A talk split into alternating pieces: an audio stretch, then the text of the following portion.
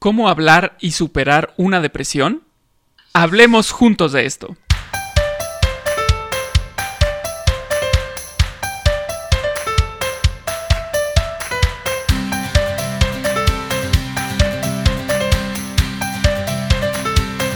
Hola amigos, ¿cómo están? Bienvenidos a un episodio más de este podcast Supervive con Rosa es Rojo. Y esta semana, Paco, ¿cómo estás? Muy bien, ¿y tú? Muy bien, y bueno, esta semana estamos muy contentos porque tenemos una invitada para platicar de un tema muy importante. Em, y la verdad es que estamos, estamos de manteles largos para dar la bienvenida a Alejandra Suárez. ¿Cómo estás, Alejandra? Hola, Ida, muchas gracias. Muy bien, gracias. ¿Ustedes qué tal? Muy bien, muy bien. Y, la verdad, Ale, eh, nos encanta poder tener eh, invitados que nos den luz en, estos temas de supervivencia. Como, como siempre lo decimos, este es un movimiento eh, eh, que lo estamos haciendo a través del podcast para vivir con más salud, con más bienestar y resiliencia. Entonces, el tema de hoy que va a ser acerca de la depresión, cómo hablar, cómo y, cómo identificarla y formas de superarla, pues estamos muy contentos de platicarlo contigo, Ale. Muchas gracias igualmente, Aire. Gracias por la invitación. Nos encanta tener, tener invitadas. Este, y creo yo que este tema va a ser de mucha ayuda para todos nosotros porque es algo súper importante, una práctica increíble eh, que podemos, eh, podemos llevar este, constantemente para mejorar. Entonces, platícanos, eh, vamos a contar un poco sobre tu historia. Por, dinos, por favor, por qué tú nos puedes platicar sobre el tema de este podcast que es la depresión y las formas de superarla. Claro, Paco, muchísimas gracias. Pues mira, yo eh, les comparto que básicamente y la razón por la que creo que puedo platicar muy abiertamente de esto es porque a los 21 años yo viví una depresión clínica. ¿No? Que es muy común en muchos jóvenes, eh, pero en aquel momento, pues, pareciera que se, se cerraba el mundo, ¿no? Y verdaderamente, eh, cuando fui diagnosticada, o cuando un doctor me diagnosticó con depresión, este, ya había pasado mucho tiempo de que yo me había sentido triste y un poco más triste de lo normal, ¿no? Porque es, es normal que de repente tengamos un día, un día malo y, y cosas así, pero esto era una tristeza como que ya muy profunda y que había sido de mucho tiempo, que no había sido tratada. Entonces, verdaderamente cuando me diagnosticaron, pues ya era un, un, o sea, un factor pues que se tenía que tratar y se tenía que trabajar para salir de ello. Oye, Ale, y, mencionas sobre todo que tú fuiste diagnosticada pues por un doctor y me imagino que hubo em, signos o, como, como cuando nos subimos al carro y prende una lucecita de si le falta esto o tengo que atender alguna otra cosa. Entonces, ¿cuáles son esos signos? Eh, de los cuales tenemos que tomar eh, como mucha atención, porque como tú dices, podemos tener un, un mal día, estar tristes, pero eso no es la depresión profunda, la depresión clínica, tú necesitaste a alguien que te diagnosticara, pero ¿qué signos, em, digamos, estuvieron viendo o, tenemos nosotros que no nada más preocuparnos, sino ocuparnos para que estemos bien, ¿verdad? Claro, claro. Ay, mira, yo creo que como tú dices en los coches, cuando te prende la lucecita, no es de que un día simplemente ya no arranca, ¿no? Sino que hay estas señales así de poco en poco, de poco a poco. Y, por ejemplo, en mi caso muy particular es, yo generalmente había sido una persona completamente positiva y muy feliz y tuve una infancia muy feliz y todo eso, pero en estos momentos, eh, eh, bueno, cuando, cuando sucedió esto, mis síntomas eran, por ejemplo, bueno, eh, tristeza, como lo mencioné antes, era una, un cuadro como que todo era triste, ¿me entiendes? Todo en mi día era muy pesado, me costaba muchísimo trabajo despertar, salir de la cama, ir a la escuela. En ese entonces yo estaba en la universidad, este, llorar, de repente eh, me enteraban episodios de llorar, como que pareciera que no hubiera habido una evidente razón o una, una sola razón, podría ser cualquier cosa, que se me cayó el plato de cereal, no sé, algo muy que de otra manera pareciera frívolo, ¿no? Eh, y, de repente me empezaba a llorar, llorar, llorar y tipo que no podía dejar de llorar. Entonces ese, esa era otra cuestión. Eh, durante un tiempo, eh, básicamente la comida no, o sea, como, ¿cómo te explico? Como que no tenía apetito, no se me antojaba comer, no, no, no importaba lo que fuera, fuera, podría ser mi comida favorita que, que estaba en la casa y aún así no quería comer, entonces como que poco a poco también dejé de comer. Eh, como te digo, no pasó de un día a otro, sino que esto fue pasando progresivamente hasta que eh, bajé, bajaba, bajaba, bajaba de peso y de repente dices, ay, ¿qué pasó? No, o sea, he bajado muchísimo de peso en muy tiempo y no me interesa comer. Entonces eso es, obviamente ya no es normal. Em, dormir, dormir mucho o dormir muy poco, de, de, repente mis horarios estaban completamente volteados, ¿no? O sea, si regresaba de trabajar, lo único que quería era dormir y si me dormía, lo único, o sea, me costaba muchísimo trabajo despertar, entonces eran como que episodios de dormir por muchas, muchas horas y como que no querer despertar, ¿no? Cosas de ese tipo. Ok, ok. Pues eh, ahí mencionaste varios, varios signos de, de, tomar en cuenta. Como bien dices al principio, eh, tal vez cuando, cuando son iniciales estos signos, uno los puede pasar por alto porque dice, bueno, ya es un día triste y ya, ¿no? bueno, ya son dos días tristes, bueno, ya son tres días tristes, pero pero ya cuando es algo, como tú dices, por, por cualquier cosa, una cuestión trivial, ¿no? Este, como dices del cereal, porque realmente pasa, pues ya es algo de, de, tomar en cuenta y eh, hacer justo lo que, lo que tú realizaste, que fue pues ir con un especialista y vamos viendo qué pasa, ¿no? O sea, de qué trata esto, porque como bien dices, ya incluso impacta en términos de salud porque estoy bajando de peso, porque no tengo apetito, y entonces esta depresión pues llega a otros niveles, ¿no? Este, estos, esta tristeza ya está llegando a otros niveles. Entonces es importante en cuanto vemos estos síntomas que van más allá de lo normal, eh, pues empezar a pedir ayuda, ¿no? Claro, Paco. Y creo que una cosa clave es por ejemplo, para ayudarte a identificar si, si es dentro de los parámetros, digamos, entre comillas, ¿no? Normal o no, es como si, si esta tristeza o si este sentimiento te, te está impidiendo hacer otras cosas. O sea, si te impide ir a trabajar, si te impide salir con tus amigos, si te impide eh, hacer las cosas que, que, te gustaban antes, ¿no? Como salir a correr o, no sé, hacer ejercicio, o estar con tu familia o sea, es como una nubecita que, que, va atrás de ti y que, y que te va jalando y, y se va se va alimentando también del el círculo vicioso, ¿no? Entre más te alejas de, tu de tus familiares y tus amigos, pues más sola te sientes o más lloras o más, o sea, es un círculo vicioso que a veces cuesta mucho trabajo romper. Claro. Oye, oye, Ale, y y de verdad, bueno, primero, muchas gracias por compartir esto, porque en verdad lo estás haciendo de una experiencia personal y, y el hecho de que hoy, el ratito nos vas a platicar qué más hace para, haces para compartirlo, pero te lo quiero agradecer porque es un tema, em, híjole, difícil y, y, que necesitamos hablarlo, pero yo he visto y lo he vivido también que a veces es un tema tabú para varias personas, para familias, incluso en nuestra cultura latina, eh, y, quiero decir, no, no, no, no, no, no, no, no, no me siento malo, no estoy tan triste, y, pero estoy tapando algo que no debo tapar y a lo mejor debo de hablarlo y debo de, gritarlo, de pedir ayuda. ¿Por, ¿Por, qué será o por qué se da que es un tema tabú para, para algunas personas y culturas y, y qué, qué, nos puedes tú recomendar para, pues para hablarlo así también claro con nuestros seres queridos? Claro, Aide. Y mira, eh, eh, lo entiendo porque a veces eh, creo que nos cuesta un poco de trabajo llamar las cosas tal y como son y, y hablarlo así sin, digamos, sin pudor, ¿no?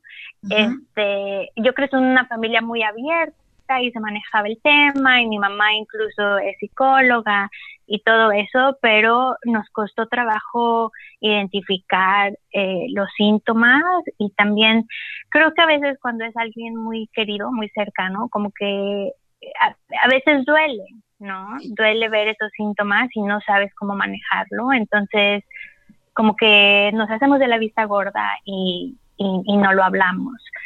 Y también para la persona que está pasando por eso, por ejemplo, en mi caso, digo, esto es algo que yo ya puedo hablar muchísimo y, y he escrito de esto y, y tengo mi propósito respecto a esto, pero pero mientras estaba pasando, también me costaba mucho trabajo platicarle a mis amigos o platicarle a, a personas cercanas, ¿no?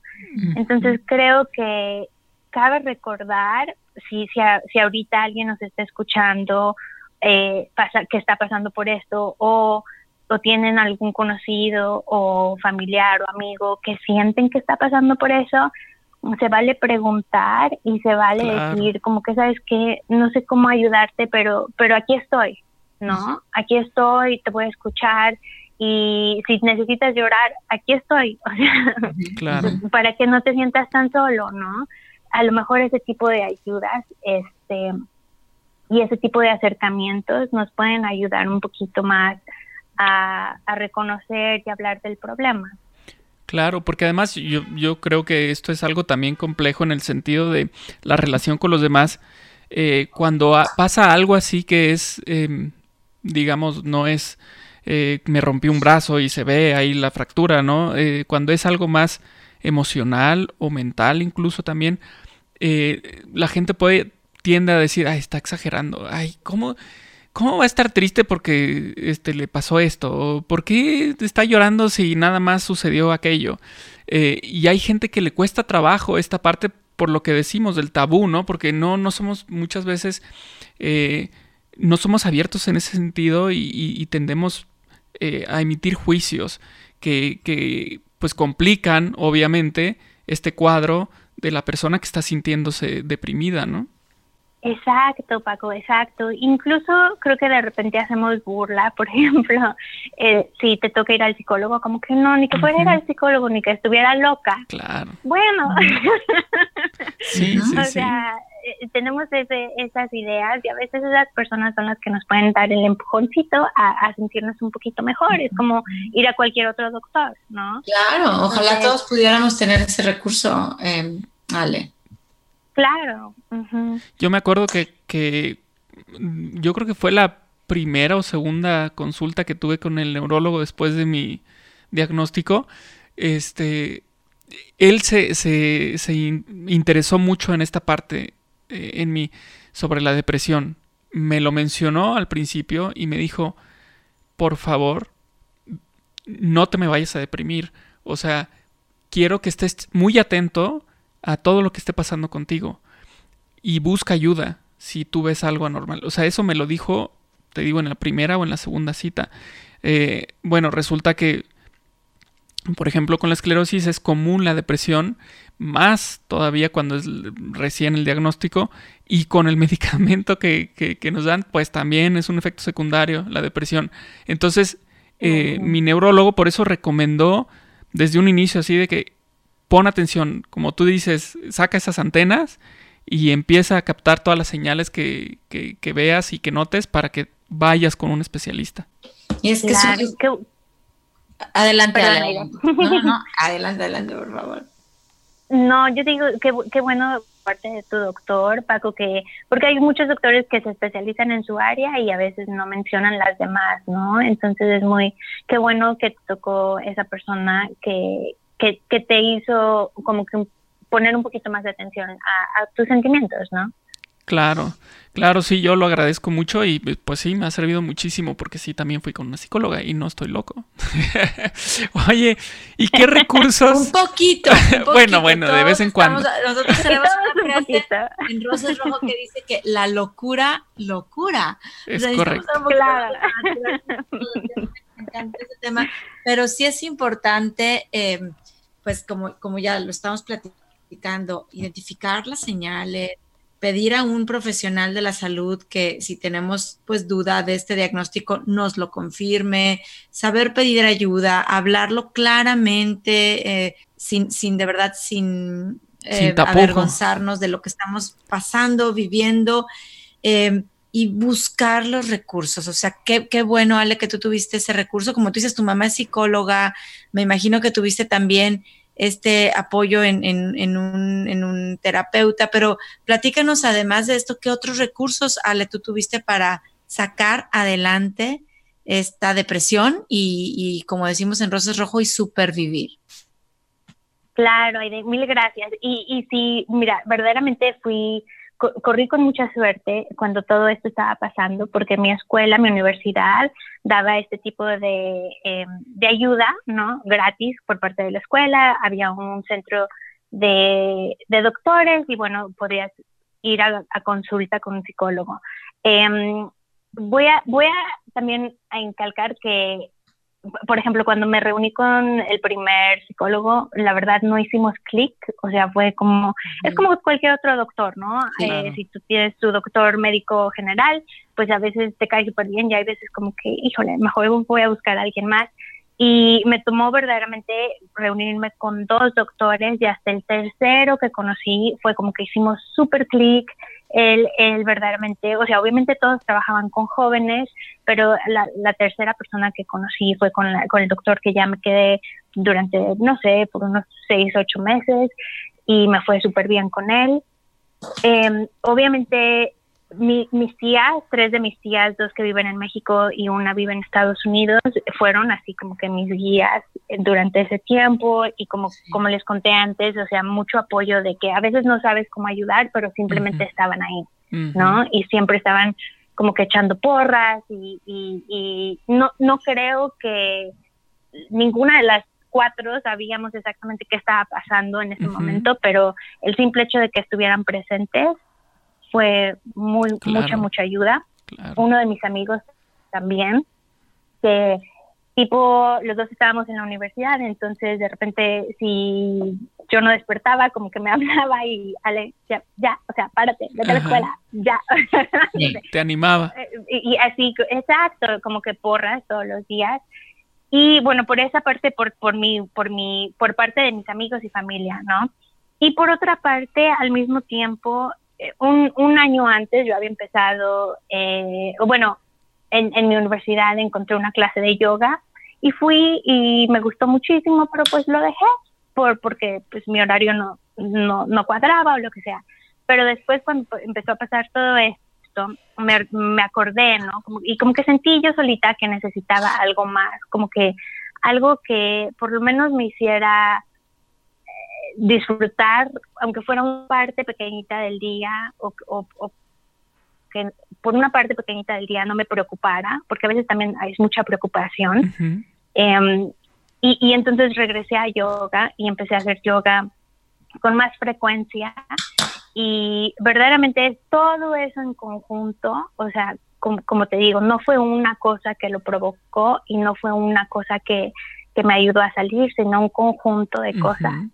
Y, y, la práctica de yoga verdaderamente me ayudó mucho porque era una hora muy intensa físicamente. El, el, el, el tipo de yoga que yo hacía en ese tiempo era em, en, en, un salón donde hacía mucho calor, 40 grados, entonces verdaderamente no puedes pensar en muchas cosas porque estás tratando de, de sobrevivir. De no ¿no? Tal como hace ahorita aquí este calor que hace en Dallas, me imagino. Exactamente, sí. Y, este, y eso me ayudó muchísimo porque era simplemente un, un periodo de tiempo durante el día donde yo sabía que me tocaba ir diario y, y verdaderamente no me podía concentrar en ninguna otra cosa. Como que era un break también para mi, mi mente de dejar de preocuparme, dejar de llorar, dejar de, de estar triste y simplemente estar un poco más presente con mi respiración, con, con, con, mi práctica física. Wow, Ale, la verdad es que rescato de, de, esta plática que estás diciendo, de esta última pregunta que te hicimos de recursos, la, esta práctica de, de, del yoga eh, y este acompañamiento que tú tuviste de tus tías, de tu amigo que te hablaba, rescato la constancia, o sea, tu constancia en decir, todos los días una hora, ¿sí me explico? Y, la importancia del acompañamiento. O sea, que, de verdad, qué recursos eh, pues tan importantes para, no digo que de la noche a la mañana salir de esto, pero para poder lograrlo, la constancia y el acompañamiento. Y yo sé, Ale, porque hemos tenido unas pláticas previas, pero que tú estás hoy acompañando justamente y ayudando a otras personas también a ser constante en la práctica de yoga, de mindfulness y, de la actividad física. Y me encantaría que nos platicaras qué significa para ti como, como profesora de yoga hoy compartir con los demás esta práctica y buscando sobre en otras personas. Claro, y, y verdaderamente, mira, yo lo tomo como un privilegio, porque obviamente toda esta etapa que les cuento fue una etapa dura y difícil que, como tú dices, con mucha constancia y trabajo pude salir adelante y simplemente yo lo único que quiero ahora es poderle dar eso o poder ser ese apoyo para otra persona, ¿no? Entonces, por medio de las... Y, y, mi recurso es por medio de yoga y, y, no sé, siendo buena amiga y buena familia, buena familia pero, pero verdaderamente con las clases de yoga siento que tú nunca sabes. O sea, a la clase puede llegar un número de personas y tú no sabes qué les esté pasando a cada una de ellas en ese día o en esa etapa de su vida. Y yo espero que con la clase eh, las pueda transmitir buena energía y, y pueda decir algo en la clase que, que les llegue, ¿no? Y que si están pasando por un momento difícil, que por lo menos se puedan colgar de ese cachito que yo dije o colgar de esa clase que yo les di y seguir adelante. Y a lo mejor no es seguir adelante en 10 años, porque a veces ni siquiera puedes ver tanto a futuro, ¿no? A veces solo puedes ver hoy. O sea, y, y, el simple hecho de que fuiste a la clase hoy, ya con eso ya la hicimos, ya, ya fue de gane.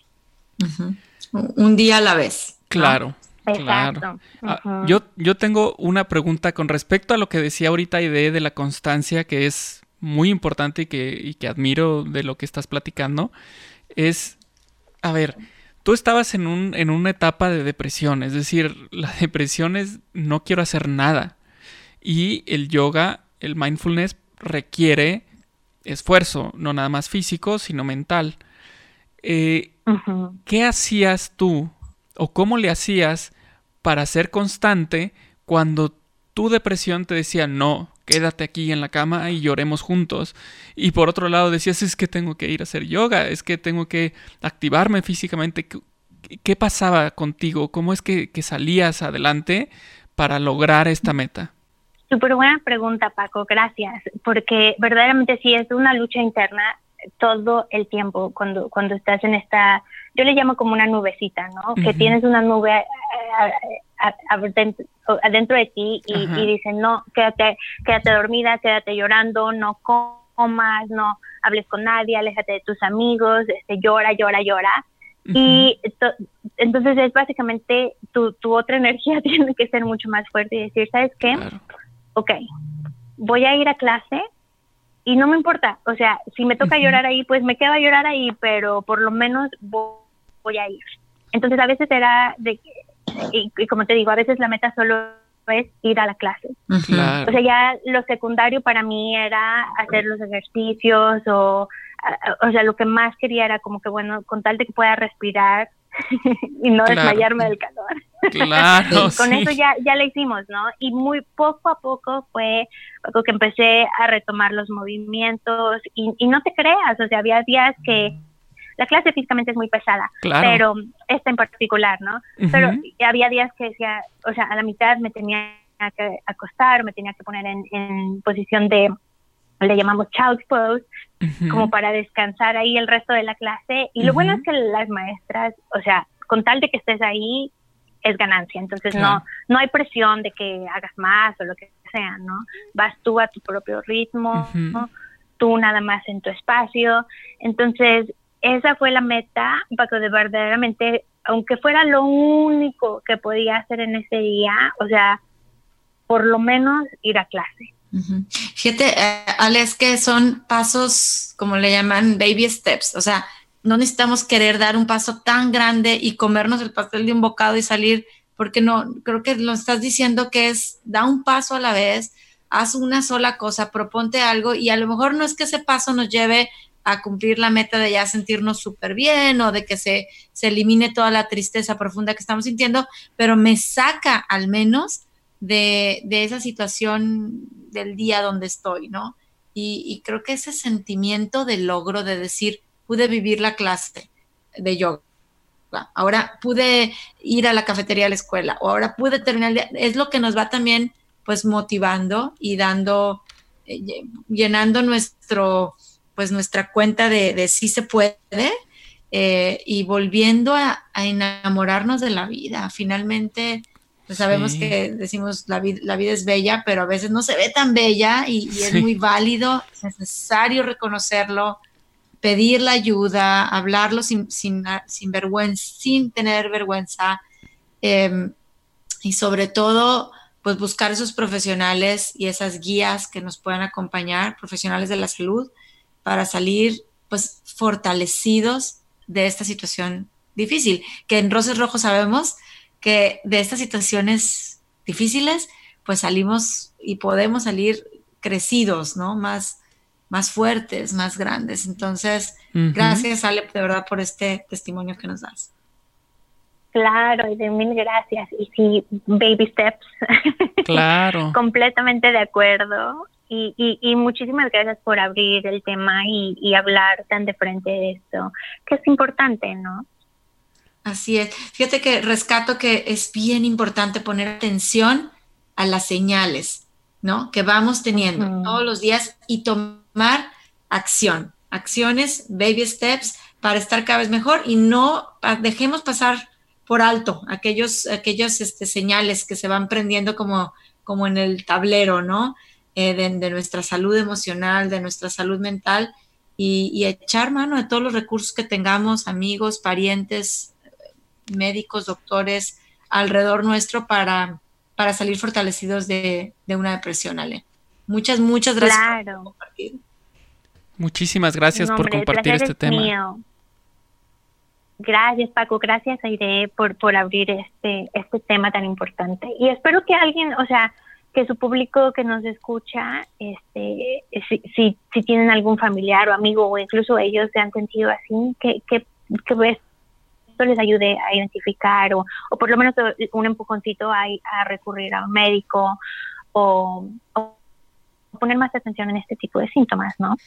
Así es, así es, y, justamente para eso son estos recursos que estamos hoy compartiendo en, el podcast de Supervive y, y, lo seguiremos haciendo. Yo estoy segura que va a haber en un futuro la oportunidad de seguir platicando contigo. Eh, tenemos algunos proyectos locales con Ale Suárez aquí en Dallas, así es que estén muy atentos en redes sociales de Rosa es Rojo y, y estar listos para el siguiente podcast que Paco, platícanos de qué tema va a ser.